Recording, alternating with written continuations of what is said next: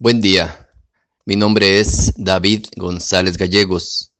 Pertenezco a la Iglesia de San Patricio del Ministerio de Estudio Bíblico Nazarenos Católicos, aquí en Laredo, Texas, Estados Unidos. Evangelio de hoy, domingo, marzo 12 de 2023. Del Santo Evangelio según San Juan, capítulo 4, versos del 5 al 42. En aquel tiempo, Jesús llega, pues, a una ciudad de Samaria llamada Sicar, cerca de la heredad que Jacob dio a su hijo José. Allí estaba el pozo de Jacob. Jesús, como se había fatigado del camino, estaba sentado junto al pozo. Era alrededor de la hora sexta. Llega una mujer de Samaria a sacar agua. Jesús le dice, dame de beber pues sus discípulos se habían ido a la ciudad a comprar comida. Le dice la mujer samaritana, ¿cómo tú, siendo judío, me pides de beber a mí, que soy una mujer samaritana? Porque los judíos no se tratan con los samaritanos.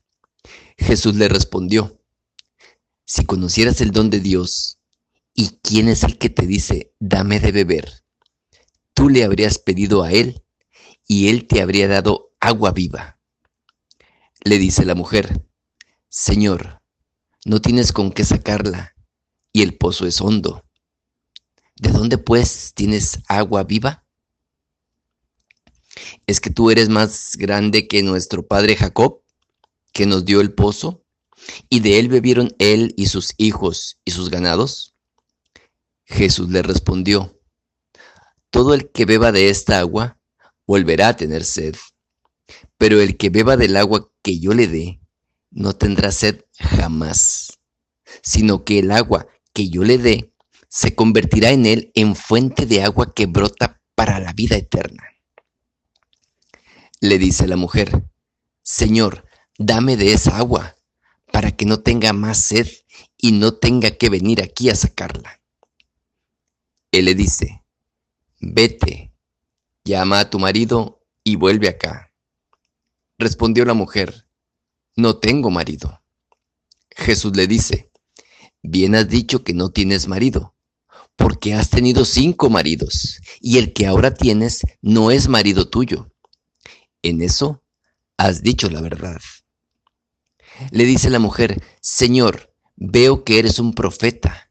Nuestros padres adoraron en este monte y vosotros decís que en Jerusalén es el lugar donde se debe adorar. Jesús le dice, créeme mujer, que llega la hora en que ni en este monte ni en Jerusalén adoraréis al Padre. Vosotros adoráis lo que no conocéis. Nosotros adoramos lo que conocemos, porque la salvación viene de los judíos. Pero llega la hora, ya estamos en ella, en que los adoradores verdaderos adorarán al Padre en espíritu y en verdad, porque así quiere el Padre que sean los que le adoren. Dios es espíritu y los que adoran deben adorar en espíritu y verdad. Le dice la mujer, sé que va a venir el Mesías, el llamado Cristo. Cuando venga nos lo explicará todo. Jesús le dice, yo soy el que te está hablando. En esto llegaron sus discípulos y se sorprendían de que hablara con una mujer. Pero nadie, le dijo, ¿qué quieres? o ¿qué hablas con ella? La mujer, dejando su cántaro, corrió a la ciudad y dijo a la gente, venid a ver a un hombre que me ha dicho todo lo que he hecho. ¿No será el Cristo? Salieron de la ciudad e iban donde él. Entre tanto los discípulos le insistían diciendo, Rabí, come. Pero él les dijo, yo tengo para comer un alimento que vosotros no sabéis. Los discípulos se decían unos a otros, ¿le habrá traído alguien de comer? Les dice Jesús, mi alimento es hacer la voluntad del que me ha enviado y llevar a cabo su obra. ¿No decís vosotros cuatro meses más y llega la ciega? Pues bien, yo os digo, Alzad vuestros ojos y ved los campos, que blanquean ya para la siega. Ya el segador recibe el salario y recoge fruto para la vida eterna, de modo que el sembrador se alegra igual que el segador, porque en esto resulta verdadero el refrán de que uno es el sembrador y otro el segador. Yo os he enviado a cegar donde vosotros os habéis no os habéis fatigado. Otros se fatigaron y vosotros os aprovecháis de su fatiga. Muchos samaritanos de aquella ciudad creyeron en él por las palabras de la mujer que testiguaba. Me ha dicho todo lo que he hecho. Cuando llegaron donde él los samaritanos, le rogaron que se quedara con ellos, y se quedó allí dos días. Y fueron muchos más los que creyeron por sus palabras, y decían a la mujer, ya no creemos por tus palabras, que nosotros mismos hemos oído y sabemos que este es verdaderamente el Salvador del mundo. Palabra de Dios.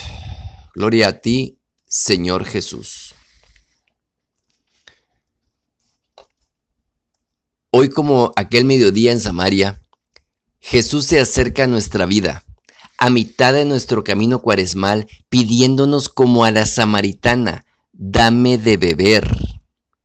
El prefacio de la celebración eucarística de hoy nos hablará de que este diálogo termina con un trueque salvífico en donde el Señor, al pedir agua a la samaritana, ya había infundido en ella la gracia de la fe y si quiso estar sediento de la fe de aquella mujer, fue para encender en ella el fuego del amor divino. Ese deseo salvador de Jesús, vuelto sed, es hoy día también sed de nuestra fe, sed de nuestra respuesta de fe ante tantas invitaciones cuaresmales a la conversión, al cambio, a reconciliarnos con Dios y los hermanos, a prepararnos lo mejor posible para recibir una vida nueva de resucitados en la Pascua que se nos acerca. Yo soy el que te está hablando. Esta directa y manifiesta confesión de Jesús acerca de su misión, cosa que no había hecho antes con nadie, muestra igualmente el amor de Dios que se hace más búsqueda del pecador y promesa de salvación que saciará abundantemente el deseo humano de la vida verdadera. Es así que, más adelante en este mismo Evangelio, Jesús proclamará, si alguno tiene sed, venga a mí y beba el que crea en mí. Oremos. Nada te turbe, nada te espante, todo se pasa, Dios no se muda, la paciencia todo lo alcanza, quien a Dios tiene, nada le falta, solo Dios basta. Vayamos con alegría a proclamar la palabra del Señor. Excelente domingo.